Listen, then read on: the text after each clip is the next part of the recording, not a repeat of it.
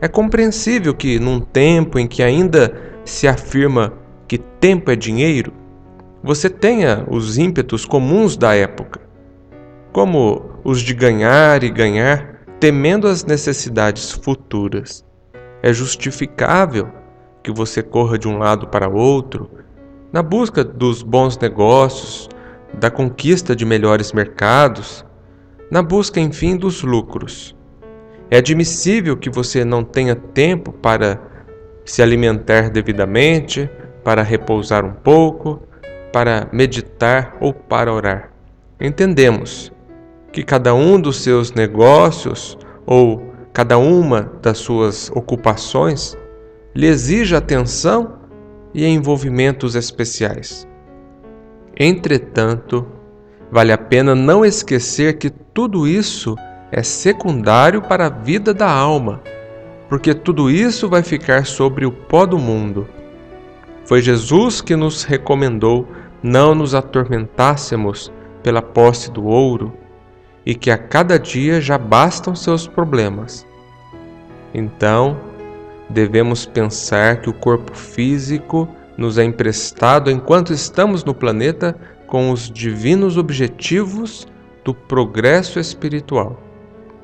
Compreendamos, pois, que a calma deve se tornar companhia e conselheira dos nossos dias, ensinando-nos a fazer tudo com moderação, procurando vincular a mente ao psiquismo celeste, a fim de que não convertamos em tormento e destruição o que deveria ser fonte de vida e de alegria, que é o tempo. Haja sempre com calma, para que tenha tempo de pensar bem sobre tudo e de agir bem em tudo que faça. Alimente-se o mais corretamente possível, preservando o corpo que o ajuda tanto. Dê ao seu corpo e à mente alguns momentos de repouso para manter a necessária sanidade. Encontre um tempinho, alguns poucos minutos que sejam, para meditar sobre a realidade do mundo, sobre o que é Deus, o que Ele espera de você e ore sempre. Procure sintonizar com o seu anjo guardião, com os nobres mentores da vida, pelo menos ao iniciar um novo dia de atividades. Essas providências, ao mesmo tempo em que lhe trarão calma, serão consequências para seu estado de calma.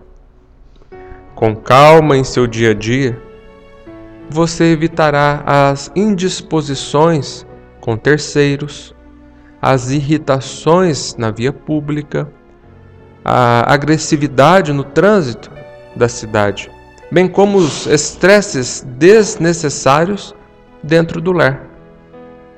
Com calma, você entenderá cada ocorrência à sua volta e cada pessoa em seu caminho.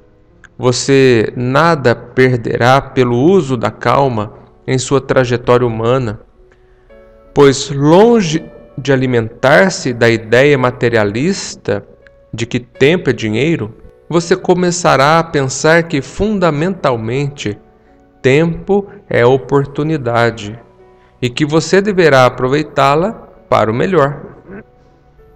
Mesmo que deixe de lucrar algumas poucas moedas no jogo enlouquecido das competições, você conquistará harmonia e saúde a fim de prosseguir na rota da felicidade que tanto deseja.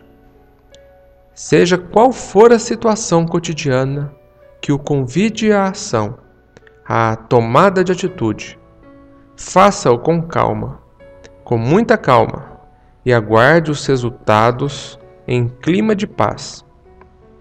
A inteligência é rica de méritos para o futuro mas sob a condição de ser bem empregada.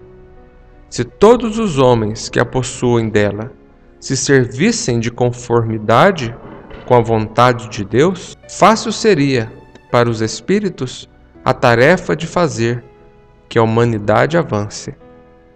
Portanto, sigamos sempre com equilíbrio emocional, fazendo tudo, agindo e pensando com sabedoria, com calma com tranquilidade. Desta forma, estaremos seguindo o caminho, com menos esforço e mais sentimento espiritual. Que a paz e o amor de Jesus continuem com todos nós.